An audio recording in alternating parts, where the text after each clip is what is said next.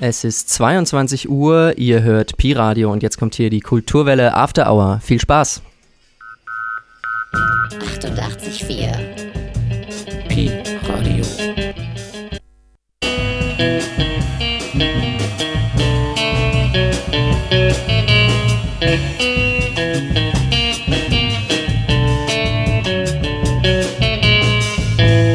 Pi-Radio. Exzellente Klangqualität.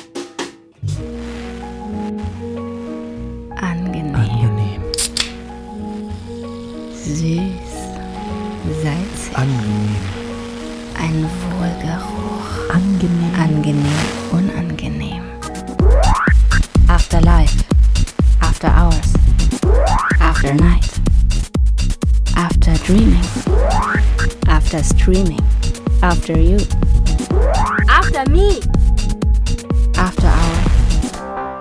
Whisky Sour. Der süße Nachgeschmack. Angenehm.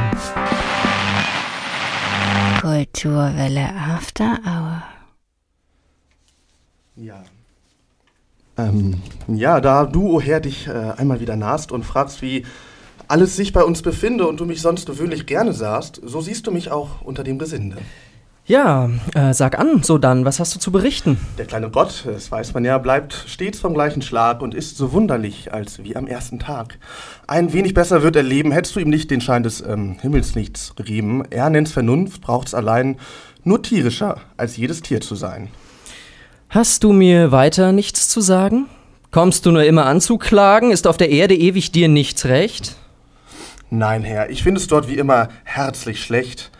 Die Menschen dauern mich in ihren Jammertagen. Ich mag sogar die Armen selbst nicht plagen. Kennst du den Faust? Den Doktor? Meinen Knecht. Für wahr, er dient euch auf besondere Weise. Nicht irdisch ist des, Thron, des Toren Trank noch Speise. Er treibt die Gärung in die Ferne. Er ist sich seiner Tollheit halt bewusst. Vom Himmel fordert er die schönsten Sterne und von der Erde jede höchste Lust. Und alle Nähen und alle Ferne befriedigt nicht die tief bewegte Brust. Wenn er mir jetzt auch nur verworren dient, so werde ich ihn bald in die Klarheit führen. Weiß doch der Gärtner, wenn das Bäumchen grünt, das blüht und Frucht die künftigen Jahre zieren. Was wettet ihr? Den sollte noch verlieren. Ja, dann hören wir jetzt mal, was ähm, Faust selber so sagt.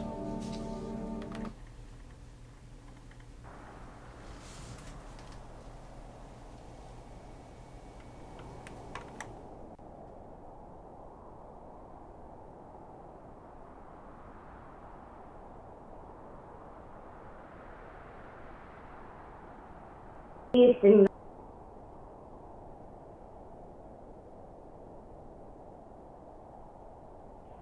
nun ach, Philosophie, Juristerei und Medizin und leider auch Theologie durchaus studiert mit heißem Bemühen. Heiße Magister, heiße Doktor gar und ziehe schon an die zehn Jahre herauf, herab und quer und krumm meine Schüler an der Nase herum und sehe, dass wir nichts wissen können. Das will mir schier das Herz verbrennen. Es möchte kein Hund so länger leben. Drum hab ich mich der Magie ergeben. Ob mir durch Geisteskraft und Mund nicht manch Geheimnis würde kund, dass ich nicht mehr mit saurem Schweiß zu sagen brauche, was ich nicht weiß. Dass ich erkenne, was die Welt im Innersten zusammenhält. Schau alle Wirkenskraft und Samen und tu nicht mehr in Worten kramen. Tja, ihr werdet schon erkannt haben, das war der Anfang von Goethes Faust hier bei der Kulturwelle After Hour. Ähm, mit dem wollen wir uns nämlich beschäftigen, mit Faust, in der heutigen zehnten Ausgabe, äh, zu der euch ähm, Jörg, hallo Jörg, Ja, hallo, Und- Konstantin. und Konstantin, das bin ich, herzlich willkommen heißen hier auf äh, Pi-Radio. Ja, Genau. Ja, ähm, Faust, warum?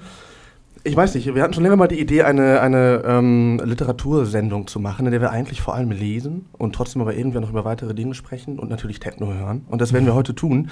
Ähm, wir haben uns den Faust ausgesucht, weil wir ähm, Naja, weil wir eine kleine Staffel beginnen wollen. Mhm. Oder, Konstantin? Ja. Genau, und äh, das ist eben auch deswegen die Aktualität des Faust und ähm, die natürlich anhält. Ähm, ist natürlich nicht der einzige Grund, dass wir, äh, dass wir uns diesen Stoff jetzt ausgesucht haben, sondern wir haben natürlich ähm, eine ganz bestimmte Fragestellung, mit der wir auf den Faust schauen wollen. Und äh, die leitet sich vom Thema unserer aktuellen Staffel ab. Die Staffel, die wir mit dieser Sendung ähm, quasi literarisch eröffnen wollen. Denn in den nächsten drei Sendungen äh, wollen wir uns mit verschiedenen Formen von nicht hegemonialem Wissen beschäftigen, also mit, mit Spielarten von Wissenschaft, die seit jeher eher am Rande des anerkannten Wissens stehen oder die im Laufe der Zeit daraus verdrängt worden.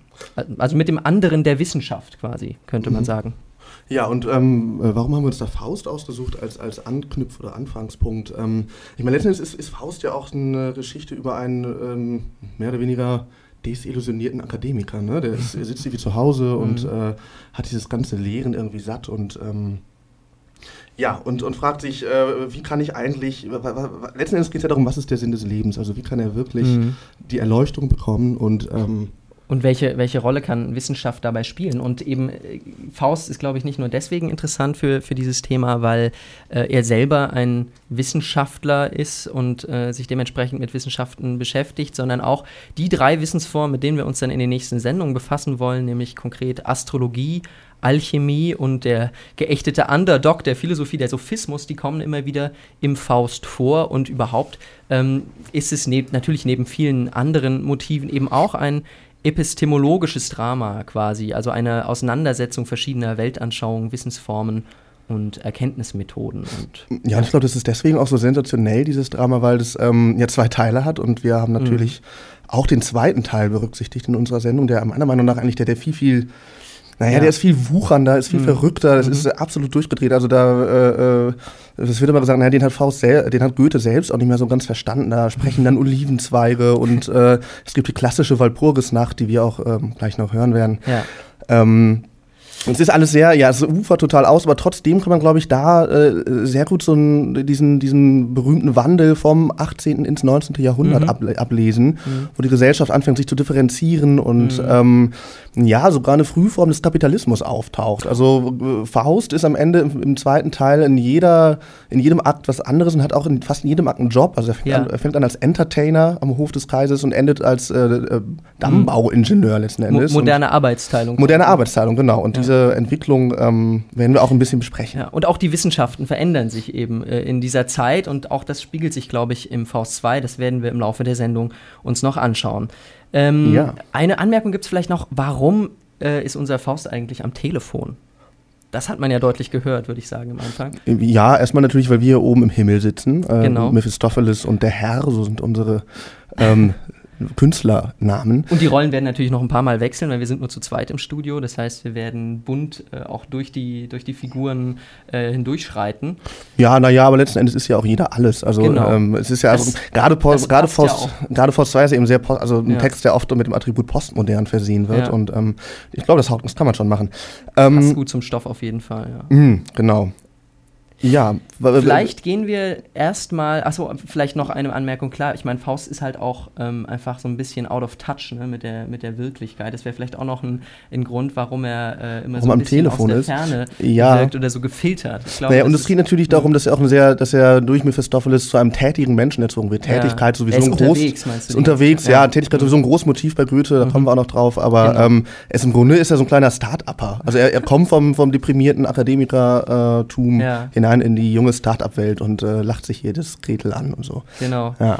Vielleicht gehen wir erstmal zurück in den Text. Ähm, Ja. Kurz zum, ähm, zum Kontext. Faust ist also jetzt, äh, das haben wir gerade schon gehört, vom äh, Studium der für ihn klassischen Wissenschaften. Er hat also Philosophie, Jura, Medizin und Theologie studiert. Er ist enttäuscht und sucht jetzt nach einem Ausweg, nach alternativen Erkenntnismethoden, um, um zu echtem, zu wesenhaftem Wissen, zum, ähm, ja, zum, zum Kern der Welt im Grunde vorzudringen. Vielleicht machst du noch mal ein kleines Stück zurück und wir hören noch mal ähm, ein Stück aus diesem Monolog vom Anfang des Faust.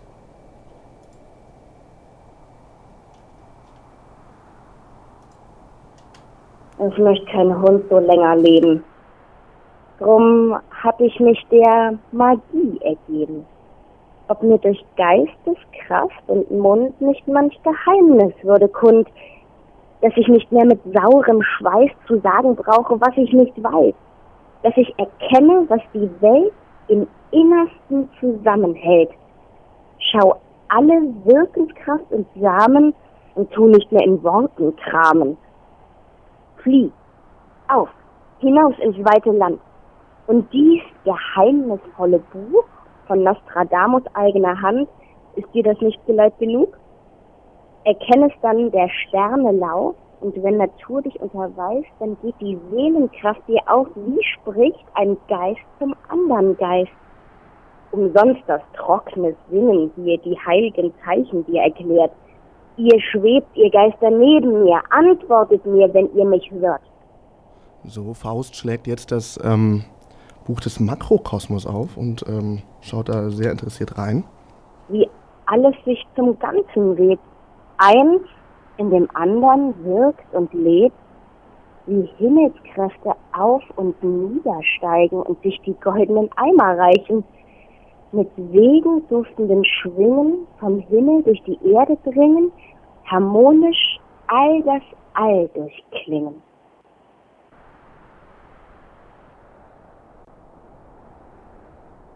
Ja, jetzt haben wir also nochmal diesen äh, Monolog von Faust gehört am Anfang, der so ein bisschen seine Ausgangskrise, sein Ausgangsproblem ähm, zusammenfasst. Ähm, er möchte ganz viel wissen und ähm, was er bisher gemacht hat, seine Studierzimmerexistenz, die, ähm, die hilft ihm da nicht weiter. Und jetzt versucht er was anderes.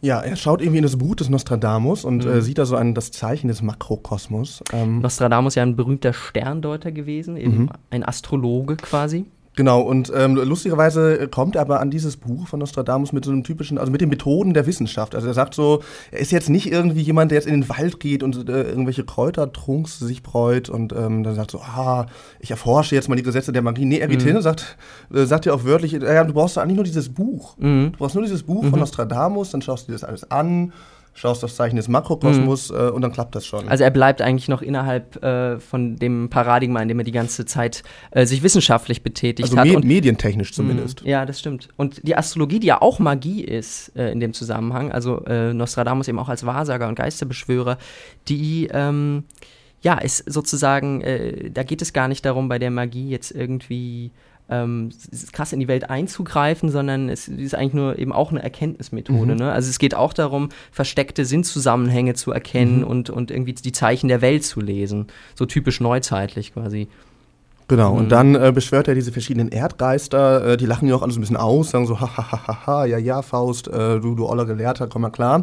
Ähm, vielleicht noch eine Sache zu den Wissenschaften und ihrem, äh, und ihrem ähm, Verhältnis. Also die Astrologie, die wir uns ja dann in mhm. einer der nächsten Sendungen, in der nächsten Sendung sogar als ähm, so ein bisschen als heute ausgegrenzte Wissenschaft anschauen wollen, die ist hier natürlich alles andere als ausgegrenzt, sondern die ist produktiv und äh, bietet im Grunde eine, eine alternative Erkenntnismethode. Und auch die Magie ist, ähm, wie sich auch in mehreren Szenen, glaube ich, zeigt, eben kein, äh, nicht unbedingt gegensätzlich ähm, zur zur klassischen Wissenschaft. Wissenschaft. Das ist eher so, so ähm, komplementär, ne? Also wie man irgendwie heute sagt, ja, du gehst zwar zum Schulmediziner, aber so eine Akupunktursitzung ja. schadet schon auch nicht. Ja, also er beschwört ja selber und diese Beschwörung des Erdgeistes, wie du schon gesagt hast, die ist dann äh, im Prinzip ja, das ist jetzt nicht wirklich ein Problem. Damit verrät er nicht unbedingt schon seinen Nö, wissenschaftlichen, okay. seinen, seinen Ethos. Ne? Naja, fremd ist natürlich trotzdem. Also er ist ja schon dann wie so ein kleines ja. Kind, das äh, irgendwie. Ähm Aber er, er, er, droht dann Mephisto später auch mit Feuerbällen mehr oder weniger. Mhm. Also er scheint da schon eine gewisse Übung drin zu haben, habe ich das Gefühl. Und vielleicht ist auch alles nur angelesen, wer weiß, ob diese mhm. Feuerbälle tatsächlich funktionieren. Also das wird jetzt ja auch nicht beschrieben. Ne? Ähm, ja, zu der Szene kommen wir auch noch. Ähm ja. Vielleicht ähm, eine interessante Stelle ist noch, ähm, dass er ja dann Trost sucht, nachdem der Erdgeist ihn verschmäht hat in, mhm. der, in einer Bibelübersetzung. Ah ja. Mhm. Und ähm, da wird, glaube ich, so die, die Bewegung, die er durchmacht, dass er also so beim Wort, als Wortmensch eigentlich anfängt, auch wenn er eben ihn schon längst misstraut, aber der in Büchern wälzt, ähm, sich hinbewegt zu einem Tatmensch, wie das auch so oft äh, charakterisiert wird. Denn in dieser Bibelübersetzung ähm, der Anfang des Johannesevangeliums äh, überlegt er eben, wie sagt man das irgendwie, am Anfang war das Wort, nein, am Anfang war der Sinn, nein, auch nicht, die Kraft, nein, und am Ende kommt er eben auf, am Anfang war die Tat und da ist, glaube ich, fällt so eine, so eine Entscheidung. Ähm, äh, würde ich sagen. Ja, das ist ja die Bewegung, die er macht, ne? Und Genau. ähm, das ist ja auch der, der Gag, den, den Mephistopheles Pakt mit sich bringt. Mephistopheles sagt ja nichts anderes als, hier, pass mal auf, ähm, das mit der Erkenntnis, das kannst du schön weiter versuchen, aber ich glaube nicht, dass das klappt.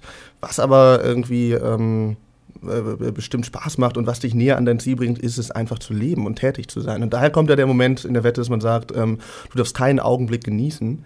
Ähm, denn in dem Moment, wo du auf dem Faulbett äh, liegst, so heißt es, ähm, dann stirbt Faust eben endgültig. Genau, vielleicht hören wir dazu ähm, nochmal, na gut, genau, der Pakt, ja. Vielleicht sollte man noch was zu Mephisto sagen, der äh, dann eben auch ähm, nach dieser ganzen, äh, ja, man könnte sagen, Depression Faust und auch nach einem Selbstmordversuch ähm, Faust dann da besucht in seinem Studierzimmer und der sich ihm vorstellt, im, im Prinzip als Dialektiker, könnte man sagen. Er sagt, ich bin ein Teil von jener Kraft, die stets das Böse will und stets das Gute schafft. Hm. Ich bin der Geist, der stets verneint. Und ich glaube, in dieser Verneinung Mhm. ähm, steckt ein Motiv schon drin, was, was dann noch häufiger auftauchen wird, dass Mephisto ähm, äh, passt auch zum Namen, naja, so ein bisschen den Sophismus charakterisiert. Vielleicht. Du den Mephisto-Sophismus, weil ich das irgendwie ja, ein bisschen Homonym daherkommt? Ja, Genau. vielleicht. Ja, ich meine, er ist natürlich nicht selber Dialektiker, aber er bringt schon immer eben die Antithese rein. ne? Er Genau. verneint immer, er Ja. ist das Böse und dadurch schafft er das Gute. Ist also eigentlich schon irgendwie hegelianisch angehaucht, Mhm. diese ganze Geschichte. Ähm, ja, wir hören jetzt einfach mal rein. Äh, Faust hat gerade diesen Pakt geschlossen und ähm, entscheidet sich jetzt äh, dafür, das mit den Büchern mal sein zu lassen. Nur keine Furcht, dass ich dies Bündnis breche. Das Streben meiner ganzen Kraft ist gerade das, was ich verspreche. Ich habe mich zu hoch gebläht. In deinem Rang gehöre ich nur. Der große Geist hat mich verschmäht. Vor mir verschließt sich die Natur. Des Denkens Faden ist zerrissen. Mir ekelt lang vor allem Wissen. Lass in den Tiefen der Sinnlichkeit uns glühende Leidenschaften stehen und undurchdrungenen Zauberhöhlen sei jedes Wunder gleich bereit. Ja, das ist also dieser Monolog Faust, mit dem er sich eigentlich dann ganz diesem Abenteuer mit Mephisto verschreibt. Ähm, darin erkennt man schon diese Bewegung, die wir gerade schon äh, angedeutet haben, ja vom Wort zur Tat, von, von der Wissenschaft ähm, zum Leben, könnte man sagen. Und diese, diese Bewegung ist eigentlich sehr typisch, also oder dieser, dieser Gegensatz zumindest von ähm, sozusagen abstrakter Erkenntnis der Schulmeisterlichen in der Schreibstube äh, oder in der, im Studierzimmer gegenüber der Erfahrung und dem Gefühl. Das ist ja gerade das, was in der Neuzeit eigentlich, wo es eben einen Bruch gibt zwischen der mittelalterlichen Scholastik, äh, so ra- abstrakten Lehr- und Argumentationsgebäuden, die sich auf alte Autoritäten beziehen, Aristoteles und so weiter, und dann jemandem wie Descartes oder, oder Locke, die eben sagen, ähm, nein, wir müssen raus in die Welt, das Studierzimmer hilft uns nicht äh, weiter.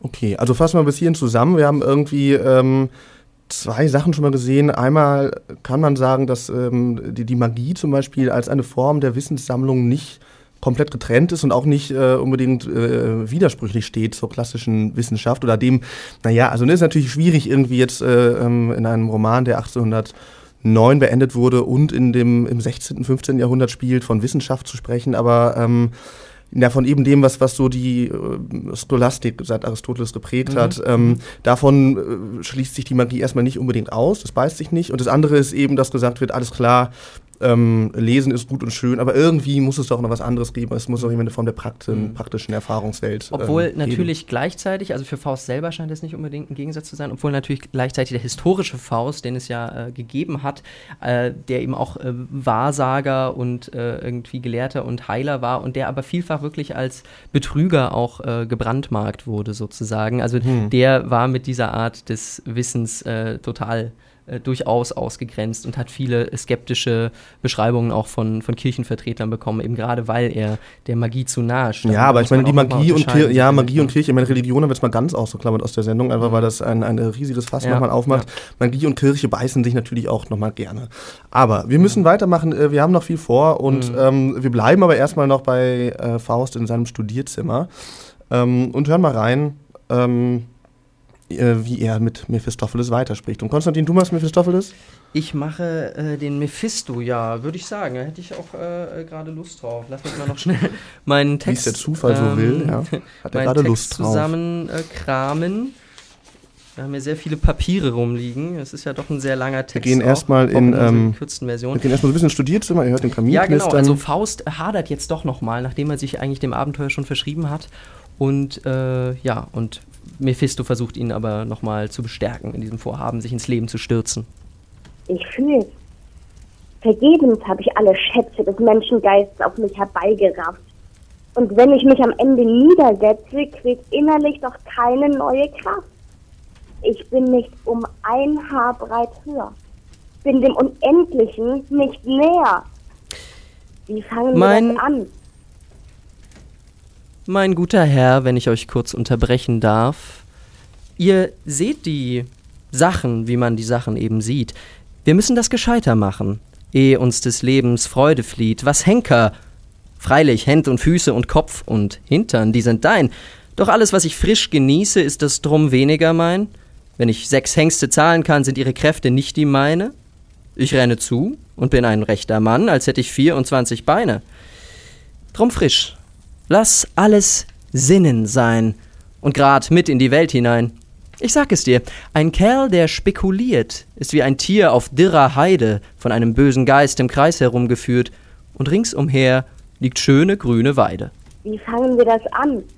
Wir gehen eben fort.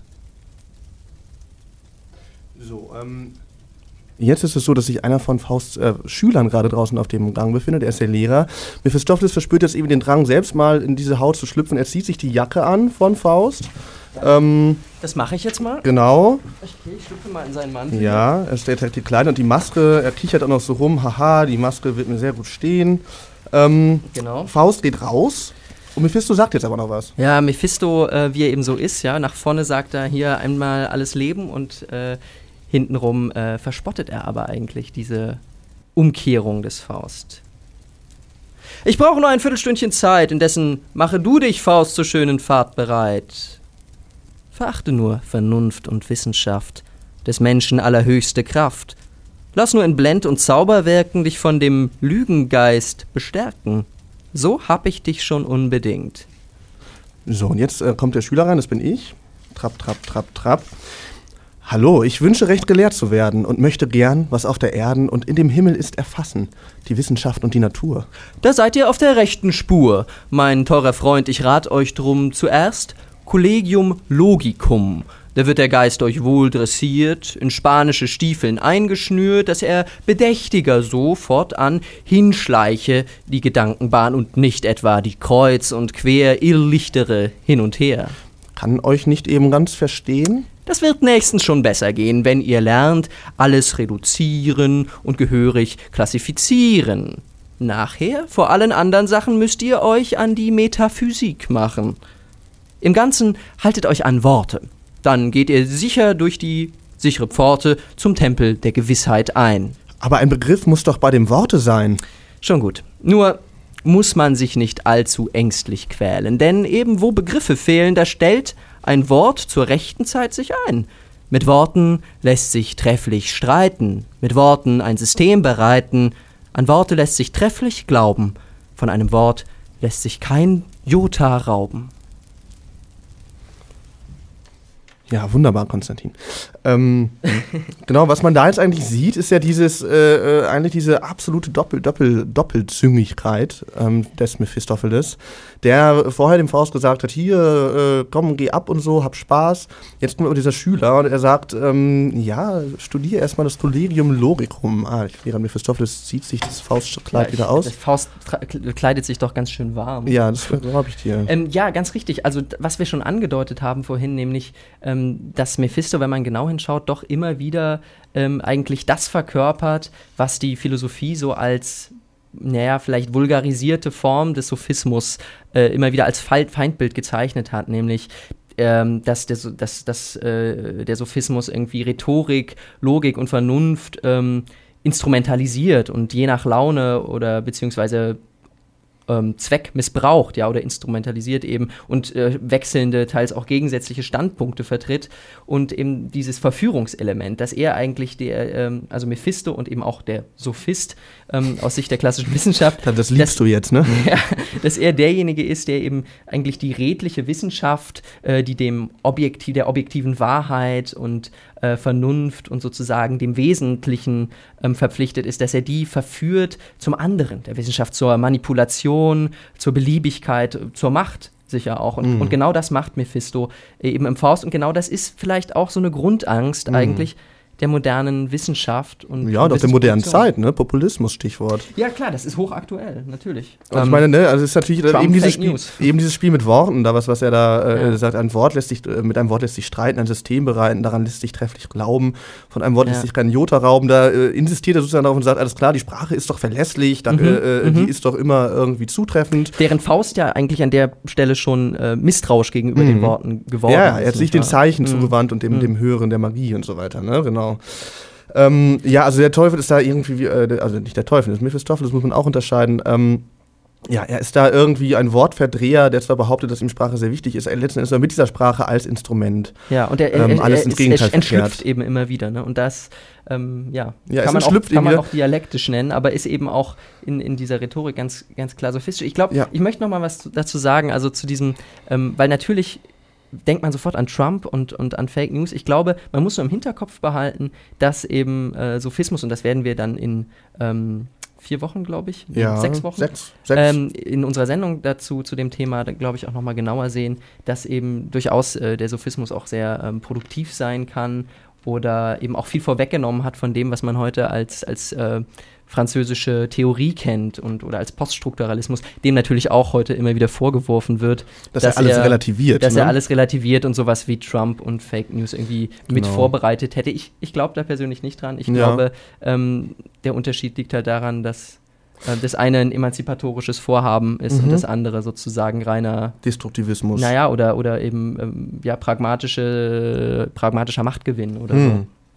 Ja, Mhm. wollen wir mal schauen, wir haben noch eine Szene zum Thema Ja. Sophismus oder, oder naja, Genau. Mhm. Wortverdreherei. Und zwar steht jetzt hier auf meinem Skript postfaktische Hexenküche. so. Ja, ähm, so kann man die beschreiben. sicherlich, genau, also Faust geht jetzt mit Mephisto zu dieser äh, Hexe, die ihm den Trank verabreicht, der ihn ähm, verjüngen soll. Ne? Mhm. Ähm, und genau, und da ähm, äh, äh, schwenken wir jetzt mal rein.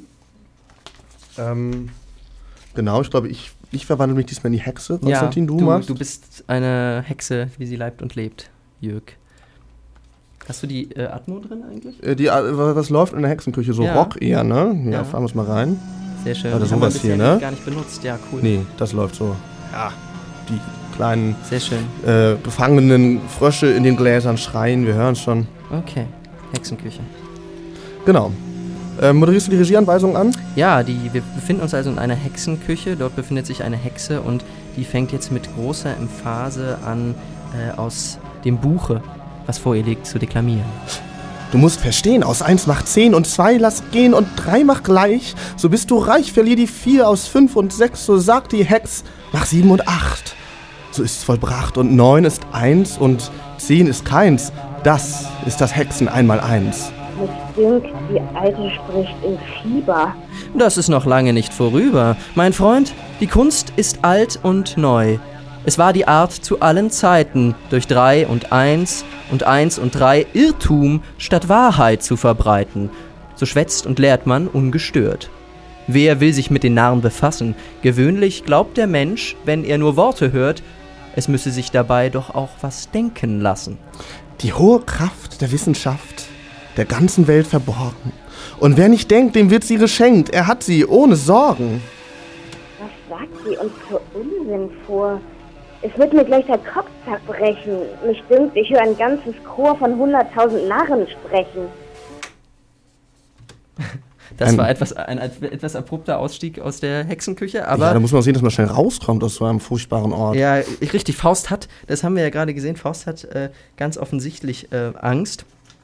Und ähm, ihm ist das nicht geheuer, was die Hexe da macht. Und wenn man sich das genau an, genauer anschaut und vor allem auch äh, die Art, wie Mephisto darauf reagiert, dann äh, ist es eben gerade ein Charakteristikum sozusagen, was immer mit dem Sophismus äh, assoziiert wurde, nämlich dass sozusagen die etablierte ähm, Beziehung zwischen Zeichen und Bedeutung äh, aufgelöst wird, beliebig gemacht wird, ja, also dass man mit denen spielt und so. Auch da wird, wird der ein oder andere sofort an die französische Theorie und den, den sozusagen die Befreiung des Signifikanten denken, also dass man eben da eine beliebige Verwendung äh, findet und, und die Hexe macht genau das, ja, also sie ersetzt irgendwie eine Zahl durch die andere und wenn Trump, äh, wenn, wenn Mephisto äh, eben äh, dazu sagt, naja, das war die Kunst zu allen Zeiten, Irrtum statt Wahrheit zu verbreiten, dann ist diese Kunst, die er damit anspricht, eben genau ähm, das, was die Philosophie dem ähm, Sophismus vorwirft. Hm. Aber dazu, wie gesagt, mehr in sechs Wochen. Ähm, jetzt kommen wir vom, vom Wort zur Tat, so wie Faust ja auch irgendwie,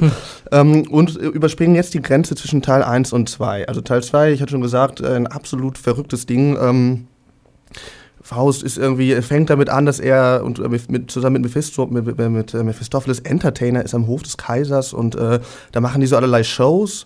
Und irgendwann sagt dann einer so, ja Mensch, hier Faust, hast du nicht mal was richtig Gutes auf Lager, so kannst du nicht mal einen raushauen? Und er sagt dann, ja pass mal auf, ich äh, bringe euch die schönste Frau der Welt hier rein, Helena, ähm, die hole ich euch in, äh, in, in, das, in den Palast. Ähm, woraufhin er das Mephistopheles erzählt, sagt er, ja, hier, du hast doch Zauberkräfte, du kannst das doch sicherlich alles klar machen. Mephisto so, ach du Scheiße, was hast du denn da versprochen? Mhm. Dann gibt es eine eigenartige Sequenz, Mephistopheles klettert in eine Klappe im Boden.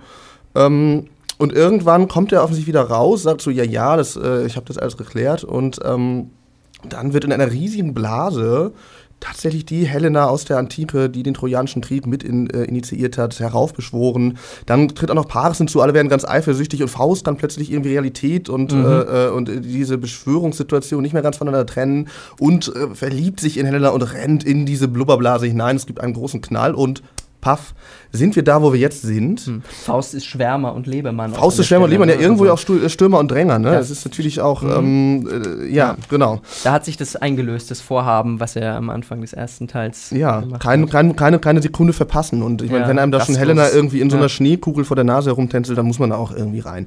Kann man auch nachvollziehen. Es gibt also einen großen Knall, das ist offensichtlich war nicht so die gute Idee. Wir sind in Akt 2 und ähm, zu Beginn des Akt 2 sind wir im Laboratorium, wo sich jetzt Mephistopheles eingefunden hat. Ähm, Faust sitzt in der Ecke und schnarcht.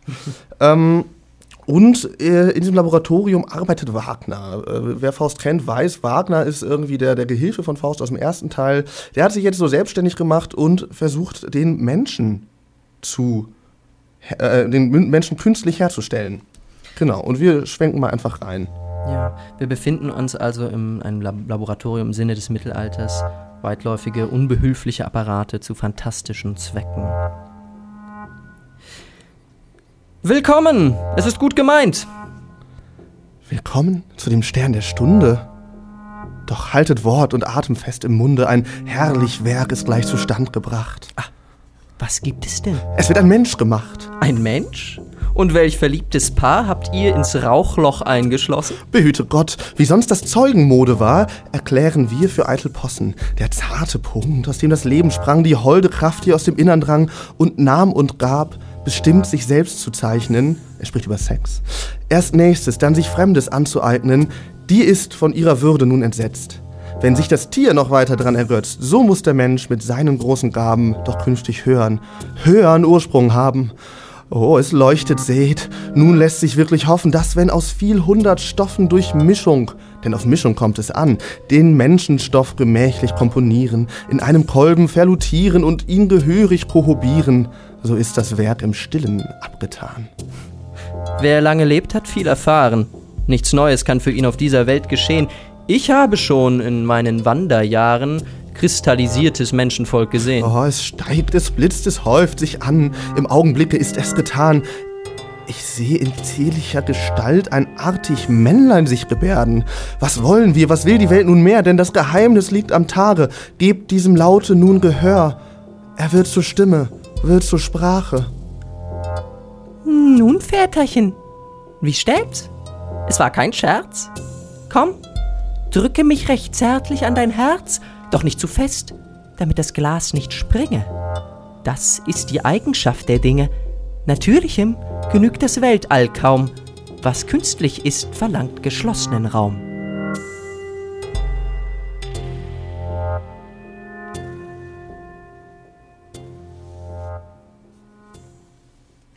Ja, der einsame Wagner sitzt da in seinem Labor und ähm, Und nun hat er es wirklich vollbracht. komponiert sich den Menschen, genau. Mhm. Ja, ähm, das äh, reiht sich natürlich wunderbar an an ähm, das, was wir hier in vier Wochen hören werden, Mhm. nämlich eine Sendung über Alchemie. Und äh, Wagner gilt immer als der, als der, äh, die Person, die ähm, die Alchemie vertritt im zweiten Teil. Mhm. Vielleicht erstmal kurz ein paar Worte ähm, zur Alchemie. Also auch das ist ja eben aus Sicht der modernen Wissenschaft, der Chemie, eben eine verdrängte, eine ähm, im Laufe, sag ich mal, ja, des wissenschaftlichen Fortschritts, ähm, wie man gerne so sagt, zumindest eben eine, eine abgeschlagene Form, vielleicht auch eine Vorform, aber das würde eben bedeuten, dass es vielleicht so eine notwendige Entwicklung gab und ich glaube, davon gehen wir nicht aus. Aber was ist die Alchemie eigentlich? Sie ist ein Zweig der Naturphilosophie, also tatsächlich auch eine gar nicht, es ist gar kein rein praktisches Experimentieren oder anwendungsbezogen, es geht schon auch um äh, Erkenntnis immer und Geht nicht nur um Gold machen. nicht nur ne? um Gold machen, genau. Ähm, auch da zeigt sich vielleicht schon so eine Bewegung vom Wort zur Tat oder zur Anwendung, Mhm. zum, zum Einwirken auf die Welt, aber ähm, vielleicht ist es so eine Übergangsform. Mhm. Es ist ja immer auch noch Sprachmagie. Ja. Das verlangt der, der Worte vielleicht. verlangte Sporte, ja. Und, und äh, man kann sich jetzt auch fragen, ob dieses Experiment von, von Wagner glückt. Denn ähm, er sagt ja, er will das Zeugen irgendwie ausklammern. Das geht ja letzten Endes um eine künstliche Befruchtung, also um Biopolitik. Wie kann man Menschen herstellen, die Ja. dann äh, äh, auch künstliche Intelligenz irgendwie erlangen können? Das fragt sich Wagner. Und es gelingt ihm jetzt, diesen kleinen Homunculus äh, äh, zu, zu züchten. Der sitzt in seiner Fiole und lässt eigentlich äh, die ganze Zeit freche Sprüche ab. Ja. Ähm, aber er ist eigentlich nicht lebensfähig. er, naja, er ist, er ist In schon der lebensfähig. Der, der Witz ist. ähm, normalen Umwelt. Ja, genau. Er ist sehr viel. Und der Witz ist, dass er zum Leben gebracht wird. Er rennt auch später dann durch die Walpurgisnacht. Aber wie? Nämlich, indem man in einer Szene, ähm, ich glaube, es ist im zweiten Akt, äh, wirft Wagner diese Fiole mit, mit dem Homunculus drin in das Meer der Ägäis. Und in einem. Äh, äh, in einem Vorgang, der als ein gigantischer, eruptiver Orgasmus beschrieben wird, äh, entsteht jetzt aus dieser kleinen Fiole mit dem Menschen, Män Männlein drin ein äh, richtiger Mensch. Also Mhm.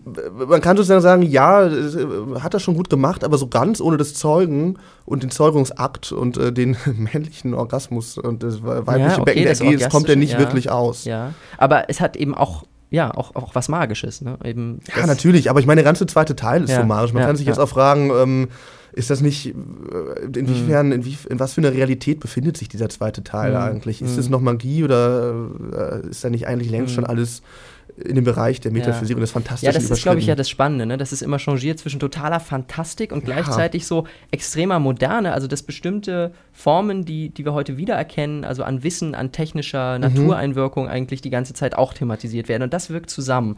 Äh, zum Beispiel bei, der, bei dieser Szene des Homunculus lässt sich an die Gentechnik denken. Ja, absolut. Und, so, ne? Ja. und ich glaube, das ist vielleicht eben auch eine ne, ne, ne Spur, der man folgen kann. Also eben wenn das im Faust 2 so ist, kann man natürlich auch darüber nachdenken, ähm, inwiefern diese ganzen modernen Wissenschaften, äh, an die man da denken muss, eben auch selbst sich von diesem magischen, diesem fantastischen Moment äh, nicht ganz lösen konnten oder nie ganz frei davon sind. Das ist Hm. natürlich auch keine, kein neuer Gedanke, ähm, ob man jetzt an die Dialektik der Aufklärung von Ja. Adorno denkt, ähm, äh, wo eben notwendig das Verdrängte der Aufklärung, der Mythos ähm, dann wieder nach oben kommt sozusagen durch die Hintertür oder äh, an äh, Hartmut Böhme und sein Buch äh, Fetischismus, eine andere Theorie der Moderne, wo er eben das anhand des Fetischismus, also des Glaubens an belebte Dinge beschreibt. Ähm, ja, das ist kein ganz neuer Gedanke, ist aber, glaube ich, ein sehr plausibler und Mhm. ich glaube, das lässt sich auch mit dem Faust ähm, argumentieren, mit dem Ja. Faust 2. Und wir werden, glaube ich, auch in den nächsten Sendungen, äh, in den nächsten dreien dieser Serie zu verdrängten Wissenschaften auch immer wieder auf den Faust zurückkommen. Einfach weil das äh, so wunderschöne ja, Vorlagen sind, auf die man sich Ja, beziehen kann. Und, und äh, es steckt, also das haben wir auch in der Vorbereitung immer wieder festgestellt, meine Fresse, da steckt alles drin. Also in diesem Text ist Mhm. irgendwie, ja. äh, kannst du jeder Szene alles abgewinnen. Na, Natürlich nicht jeder Szene alles abgewinnen, aber es ist wahnsinnig dicht. Ähm, und gerade Faust 2, Ja. dadurch, dass es so merkwürdig verrückt ist, äh, kann man natürlich auch wahnsinnig viel hineininterpretieren. Ich glaube, die verrückteste Stelle der, der, äh, von Faust 2, es ist schwierig, das, das zu sagen, aber eine sehr verrückte ist auf jeden Fall die klassische Walpurgisnacht. Ja. Ähm, äh, man kennt die Walpurgisnacht aus Faust Teil 1, da geht Mhm. er äh, zum Blocksberg mit Mephistopheles und die äh, haben da so ein bisschen Spaß mit den ganzen Hexen aus der, äh, mit den deutschtümelnden Hexen. Sehr, irgendwie. sehr, das ist eigentlich sehr klassisch in, in einem, in einem äh, äh, äh, sozusagen mythischen Sinne, ja. Das ist auch das, was man, was man kennt eigentlich. Und ne? meinst So die, die, die Walpurgisnacht? die, die erste ähm, Walpurgisnacht, ja, genau, die genau. Hexen auf dem Blocksberg und Ja, so nee, aber eben nicht mythisch, sondern mystisch, würde ich eher sagen. Ja, okay. Denn mythisch wird jetzt, Mhm. äh, nämlich in der klassischen Walpurgisnacht. Also es gibt ja eben ne, die äh, Goethe und äh, der, äh, die Klassik äh, gehören ja, Ja. sehr eng zusammen und ähm, er war immer großer Fan von griechischer Mythologie und in dieser Walpurgisnacht ist es eigentlich so, dass sämtliche B, C und D-Promis äh, der Antike auftreten. Also irgendwie Thales taucht da auf, der Mathematiker. Mhm. ja, dann, den kennt man ähm, vielleicht noch. Genau, ähm, und alle möglichen äh, Gestalten, wo man wirklich, äh, wo auch teilweise Wikipedia nicht mehr weiter weiß. Ähm, ja, Wir haben es ähm, ausprobiert. wir haben es ausprobiert, genau. Wie machen wir das jetzt? Ich würde vorschlagen, wir gehen einfach, äh, äh, wir nähern uns mal langsam der Walpurgisnacht. Ja, wir haben zwei Stellen ausgesucht. Nee, wir haben nicht zwei Stellen ausgesucht, das ist eine Stelle, die direkt zusammengehört. Ja, also die stimmt, schließt ja. sich unmittelbar Ja, an. Ähm, das zeigt nochmal, wie verrückt das Ganze ist. Da, äh, Und ist eigentlich nur ein kleiner Ausschnitt. ist eigentlich nur ein kleiner Ausschnitt. Genau, man muss, man muss sagen, dass ähm, ähm, was jetzt passiert ist, ähm, es ist ein äh, Anaxagoras, das ist ein so ein König von Aros war das, der möchte gerne das Volk der Pygmäen irgendwie beherrschen und braucht aber einen Ort. Ähm, und was macht er dafür? Er ähm, lässt sich einen Vulkan aus dem Boden entstehen. Also Vulkanismus ist auch irgendwie ein sehr großes, auch zu der Zeit sehr aktuelles Thema. Ähm, da wohnt dann das Volk der Pygmäen drauf, da wird auch noch kurz überlegt, ob Homunculus eigentlich König werden sollte, der läuft da auch noch irgendwie rum, dann sagt aber Thales, Mathematiker, nee, lass dich doch mal nicht ein, mit kleinen Völkern äh, reißt man nichts, nur mit großen Völkern.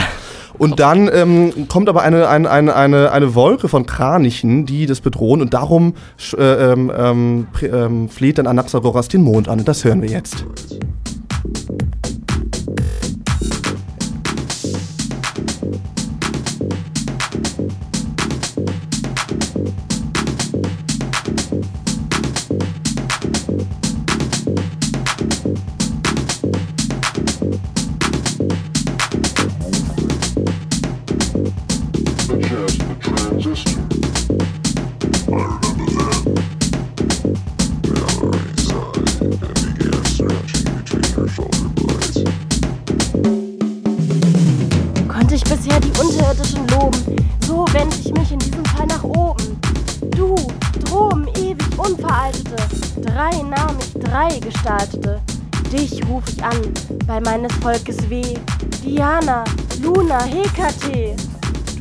Du Brusterweiternde, im tiefsten Sinnige, ruhig scheinende, gewaltsam innige.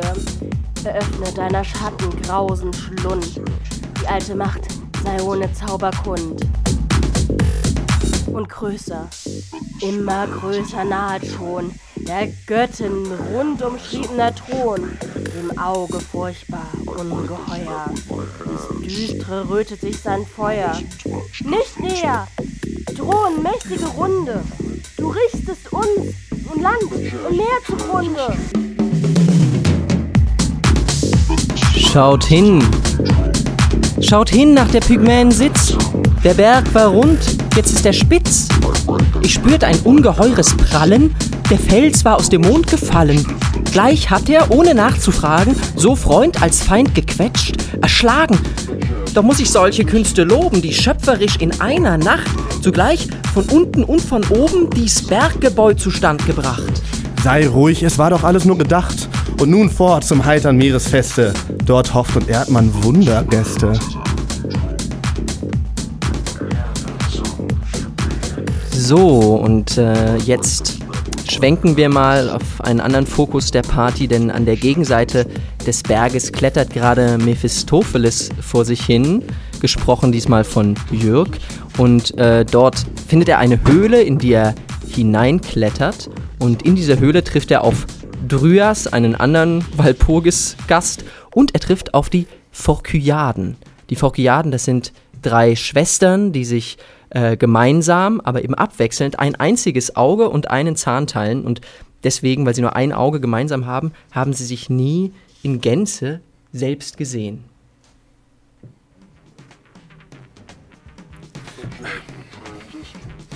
Da muss ich mich durch steile Felsentreppen, durch alte Eichen, starre Wurzeln schleppen. Doch äh, äh, sagt, was in der Höhle dort bei schwachem Licht sich dreifach hingekauert. Gib mir das Auge, Die Phorkyaden! Die Phockiaden haben Ah ja, sich dorthin gekauert. Wage dich zum. Ort und sprich sie an, wenn Ja. dich nicht schauert. Ja, warum denn nicht? Ich sehe was und staune. So stolz ich bin, muss ich mir selbst gestehen, dergleichen habe ich nie gesehen. Die sind ja schlimmer als Araune. Sie regen sich, sie scheinen mich zu spüren. Sie zwitschern, pfeifen, Fledermausvampyren. Mir das auf, Schwestern, das ist Frage, wer sich so nah an unseren Tempel wage. Verehrteste, erlaubt mir euch zu nahen und euren Segen dreifach zu empfahen. Ich trete vor, zwar noch als Unbekannter, doch irre ich nicht weitläufiger Verwandter. Altwürdige Götter habe ich schon erblickt vor Ops und Rea, tiefstens mich gebückt, die Parzen selbst des Chaos, eure Schwestern. Ich sah sie gestern oder ehegestern, doch euresgleichen habe ich nie erblickt. Ich schweige nun und fühle mich ganz entzückt.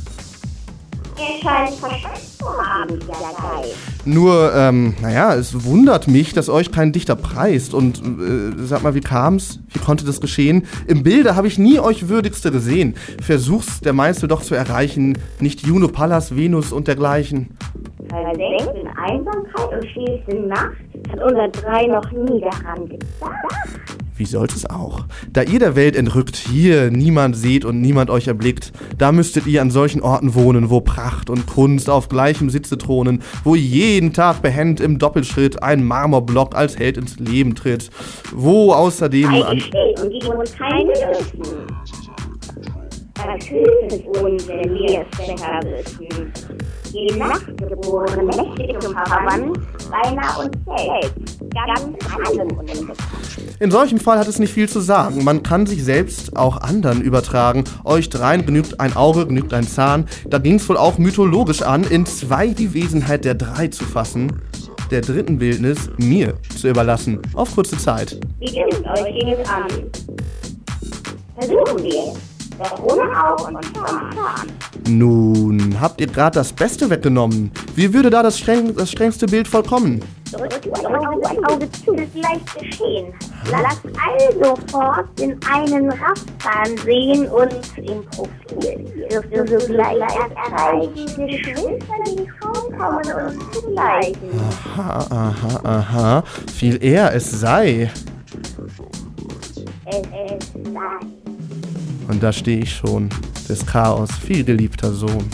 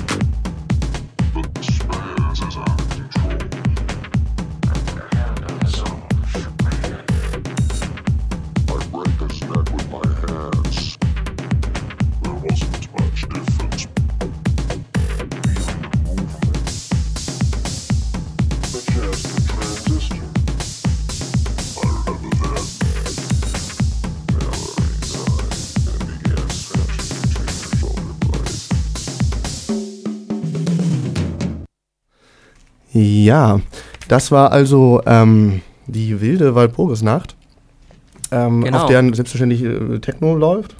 ja, ja und wir brauchten auch einfach mal eine kurze Musikpause. Es war jetzt ein ganz schöner Rush. glaube, ja, wir das hatten noch nie, noch nie eine Sendung, bei der wir so durchweg äh, am Machen waren. Ja, das Schauspielerleben außerdem, also Ja. das ganze Koks Ja, und so, ja.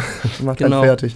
Ja, ähm, vielleicht können wir über die zwei, äh, über diese gemeinsame Szene meinetwegen nochmal sprechen. Ähm, ähm, zum einen, äh, ja, merkt man, glaube ich, an dieser ersten Szene, dass es ganz schön äh, chaotisch zugeht auf dieser Walpurgisnacht und dass, dass die schon so fast äh, postmoderne Züge trägt, nicht wahr?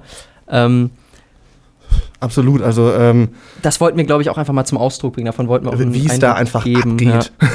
und ich kann also wirklich jedem und jeder irgendwie nur ans Herz legen, diesen Faust 2 sich mal anzuschauen. Es ist äh, ein, ein, ein, ein äh, Feuerwerk der Ja. Lust und Freude. Und man versteht sicherlich nur 20 Prozent, aber diese 20 Prozent haben es wirklich in sich. Und ich meine, die zweite Stelle natürlich genauso, ne? wenn er da irgendwie auf diese Forkyarden trifft äh, und dann da ihn letztlich ja zu, zu einer Art von Selbsterkenntnis verhilft. Das ist, äh, ich meine, da kann man wahrscheinlich ganz viel rausholen, aber was mich besonders daran, was ich da besonders spannend fand, ist, dass äh, der Teufel in dem Moment äh, eigentlich so zu, zu einem Initiator ähm, von, von Erkenntnis wird. Und ich glaube, das ist so ein ganz typisches Moment, einerseits natürlich im Faust selber, dass, dass Mephisto immer auch äh, eben der ist, der eigentlich ähm, mit Erkenntnis äh, verbunden ist, auch wenn der Homunculus äh, entsteht, ist eben der Teufel mit dabei. Das ist irgendwie ja auch bezeichnend. Und ähm, das kennzeichnet aber auch vielleicht ähm, die Bewertung von Erkenntnis, wie sie im, im europäischen Raum irgendwie traditionell äh, eben immer so changiert, ja, zwischen einerseits ähm, klar dem, was man erreichen will, gerade in der Neuzeit, aber gleichzeitig haftet ihr auch eigentlich bis heute, glaube ich, noch eine Art von, von Sündhaftigkeit oder so an. Ja? Also wenn man heute an die Gentechnik denkt oder an neue Techniken, ähm, auch die Versuche vielleicht von einem wie Kurzweil irgendwie das, das menschliche Leben irgendwie Kurzweil? zu, äh, äh, Kurzweil, Ray Kurzweil, das ist dieser Typ, ne, der die Singularity äh, Ah. anstrebt und so. Ähm, bei Facebook arbeitet er, glaube ich. Ähm, also dem bringen wir ja nach wie vor immer noch eine Art von einerseits Faszination und Begeisterung für neue Erkenntnisse ähm, und gleichzeitig hat das was, was äh, ja, Suspektes, äh, ähm, Ja. Würde ich sagen.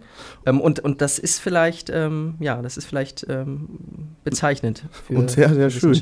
Ach, und dazu ähm, kann man vielleicht noch auf eine Sendung von uns verweisen, dass eben auch der Teufel ganz klassisch immer mit dieser Ambivalenz verbunden ist, dass er eben auch der Lichtbringer ist und fast so eine prometheische Figur. Mhm. Ähm, dazu äh, kann man sich sehr gut nochmal die Kulturwelle Naja. ähm, Nummer 23 anhören vom 15.04. Ja, 2014. Er, er, er bringt, ja, und er bringt, der Teufel bringt ja da diesen drei Forkiaden, bringt er ja sozusagen das überhaupt äh, die Idee von, von außen Ja. bei. Also können wir Ja. jetzt auch äh, mit Lacan, der ja, irgendwie das stimmt. äh, äh, äh, schreibt, dass, dass Kleinkinder irgendwann im Spiegelstadium die Beschränktheit ihres Körpers, die Beschränktheit ihrer Welt erkennen, könnte man da ansetzen. Und ähm, ja, ich glaube, diese Szene geht sehr viel um Repräsentation, äh, was, Mhm. glaube ich, Mhm. ja, ein sehr postmodernes Credo ist. Äh, Unter anderem deshalb wird dieser Ja. Text, glaube ich, auch gerne so oft postmodern gelesen. Ja, ähm, weiter. Und der Sophist, der Sophist macht Ja, das. so wissen um natürlich sowieso. Ach, aber der hat aber auch Spaß. Ich glaube, Mephistopheles, Ja. ich glaube, der geht ja richtig auf. Hier Natürlich stehe hat er ich, das Cha äh, Chaos, äh, wohlgeborener Sohn und so. Aber- ja. Der ist, äh, der braucht äh, keine Drogen mehr, um sich da zu amüsieren. Ja, ich bin gespannt, darauf nochmal zurückzukommen, dann in sechs Wochen. Oh ja, oh ja. Genau, und postmodern geht es irgendwie weiter. Ähm, im Faust 2, denn also Goethe ist ja deswegen auch, glaube ich, so ein interessanter Schriftsteller, weil er eigentlich wahnsinnig viele Episoden, äh, Epochen abdeckt. Also fängt an, Stürmer und Dränger, ist der erste Schriftsteller, Steller, der überhaupt äh, von seinem Schreiben leben kann, Mhm. ähm, ohne irgendwie Hofschreiber oder sowas zu sein. Und ähm, ja, er hat ja zum Beispiel zeitlebens äh, an dem Fauststoff gearbeitet. Es gibt den Urfaust, dann gibt es eben den ersten Teil von Faust, 1809 erschienen, ähm, 1809 oder 1805, ich weiß gar nicht mehr, auf jeden Fall nach dem Tod von Schiller. Ähm, und Faust 2 dann eben äh, äh, 31 vollendet und erst nach seinem Tod wurde der veröffentlicht. Warum? Äh, Faust, äh, Goethe hat, äh, Faust, äh, ja, Goethe hat in seinem, Goethe hat in seinem Testament tatsächlich verfügt, dass er den Faust 2 erst ähm, posthum veröffentlicht haben will, weil er immer ein Problem hatte, dass ganz viele Leute seine Sachen einfach nicht mehr verstanden haben. Die haben einfach gesagt so, hör mal, Goethe, fängt gut an, alles super, hier, coole Gedichte, was machst du denn da am Ende? Und ähm, das ist ihm auch mit einem anderen Buch so gegangen, einem anderen Text, nämlich mit den Wanderjahren von ähm, Wilhelm Meister. Er hat ja äh, nach eine seiner Fortsetzung. Italienreise, genau, nach seiner Italienreise äh, die Lehrjahre geschrieben, als er sich so klassisch vervollkommend gefühlt hat.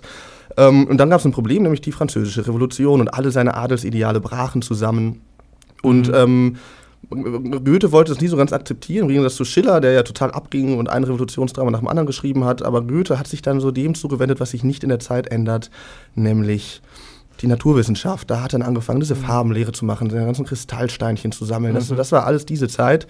Ähm, und lustigerweise nach Schillers Tod, also die Be Beziehung von den beiden, das ist ja auch keine Freundschaft, das ist eigentlich immer ein Spannungsverhältnis. Nach seinem Tod äh, hat er dann eben äh, merkwürdigerweise den Punkt von Schiller übernommen und hat auf einmal Dinge geschrieben, die eigentlich an, an Hellsichtigkeit nicht mehr zu überbieten sind. Oh. Ja, aber äh, ja, ja, ähm, du meinst sozusagen die, die Voraussicht eigentlich auf eine Welt, die gerade erst im Entstehen Die war. gerade im Entstehen ist, die sich- die das, sich- was im 19. Jahrhundert sich dann Ja, die sich, ausdifferenziert. die sich ausdifferenziert. Genau, da gibt es ein die schönes Wissenschaften, Beispiel. die, die äh, genau. arbeitsteilige Gesellschaft, die Genau. Industrialisierung, all das steckt ja im Faust Alles steckt 2 drin, genau, und das steckt drin auch eben in den Wanderjahren drin. Ich Mhm. bin ganz kurz, es gibt eine Figur, die in den Lehrjahren auftritt. Äh, Jano heißt die, es ist ein kleiner Mensch, der läuft da rum und redet mit, äh, redet mit Wilhelm Meister. Der taucht in den Wanderjahren, äh, die viel später veröffentlicht wurden, erst, äh, ich glaube 1903, äh, 1830 auch, Mhm. taucht er wieder auf, heißt jetzt Montan und ist Bergbauingenieur. und der sagt jetzt zu, äh, äh, ähm, zu Wilhelm Meister diesen Satz, mache ein Organ aus dir und ähm, äh, setze dich an den Platz, den die Gesellschaft dir wohlmeint zugesteht. Und was macht Wilhelm Meister am Ende? Er wird Wundarzt. Also äh, hat auch mit Organen zu tun, aber ist vor allem auch einfach ein ausdifferenzierter Beruf. Ja, und, und es geht im Grunde darum, die Gesellschaft selber wird plötzlich zu einem Organismus. Ne? Das ist ja ein Genau. ganz typisches Motiv und das passiert vielleicht auch im Faust 2. Also Ja. am Ende kommt äh, Faust sozusagen, findet seinen, seinen Frieden eigentlich genau in der Erkenntnis, äh, dass er sagt, okay, ich strebe jetzt nicht mehr nach dem Jenseitigen, nach der absoluten Erkenntnis, sondern ich will mich nützlich machen Genau. und ich Und er kriegt einen Job, er wird er Baumeister. Job, er wird Baumeister, Ja. er ist eigentlich Ingenieur. Genau, er ist und damit Ingenieur. ist er eigentlich bei eben diesen neuen angewandten Wissenschaften angekommen. Genau, und er baut einen Damm. Ähm, äh, seine letzten Worte spielen wir jetzt ein. Da baut er gerade mit, einem- mit der Hilfe eines Volkes und auch mit der Hilfe von Mephistopheles, da auch mal nicht ganz klar Verhältnis von Arbeit und Magie, Ja. baut er diesen Damm und ähm, genau, und ähm, Ja, damit geht unsere Sendung dann auch gleich die Sendung zu Ende. Deswegen vielleicht noch ein paar abschließende Worte. Wie gesagt, wir werden Ja. uns in den nächsten Sendungen nochmal genauer beschäftigen äh, mit diesen einzelnen Wissenschaftsformen, die eben gerade nicht dann etabliert sind, sondern die verdrängt werden. Mhm. Sophismus, äh, Ast äh, andersrum Astrologie. Ähm, in zwei Wochen dann am 24.03. und dann Alchemie und Sophismus. Ja, und es bleibt uns nur noch, uns für unsere Sprecherin zu bedanken ja, das waren Lilly Meinhardt und Naomi Araiva. und natürlich euch fürs Zuhören. Wir bedanken uns auch bei Nikita Hock, der uns Genau. mal wieder wunderbar zugearbeitet hat. Die Songs, die Techno-Songs, auch der Techno-Song der Walpurgis nach, den könnt ihr alles nachhören im Internet, auch downloaden, alles wie immer CC-frei. Und ähm, wir spielen jetzt Ja, Faust. und nach uns läuft äh, Beatnik Radio. Beatnik Radio hier Genau. auf Pi Radio 88,4. Und wir wünschen euch einen schönen Abend. Das waren äh, Konstantin. Ja, und Jörg. Ja.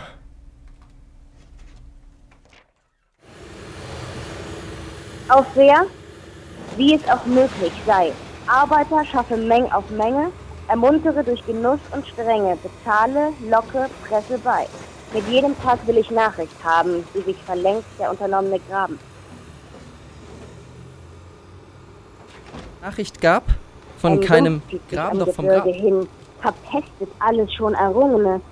Den faulen Pfuhl auch abzuziehen, das Letzte wäre das höchst Errungene. Eröffne ich Räume vielen Millionen, nicht sicher zwar, doch tätig frei zu wohnen. Im Innern hier ein paradiesisch Land.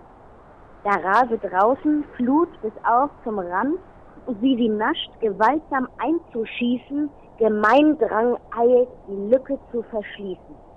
Ja, diesem Sinne bin ich ganz ergeben. Das ist der Weisheit letzter Schluss. Nur der verdient sich Freiheit wie das Leben, der täglich sie erobern muss. Und so verbringt, umrungen von Gefahr, hier Kindheit, Mann und Greis sein tüchtig Jahr. Solch ein Gewimmel möchte ich sehen, auf freiem Grund mit freiem Volke stehen. Zum Augenblicke dürfte ich sagen, verweile doch, du bist so schön. Es kann die Spur von meinen Erdentagen nicht in Äonen untergehen.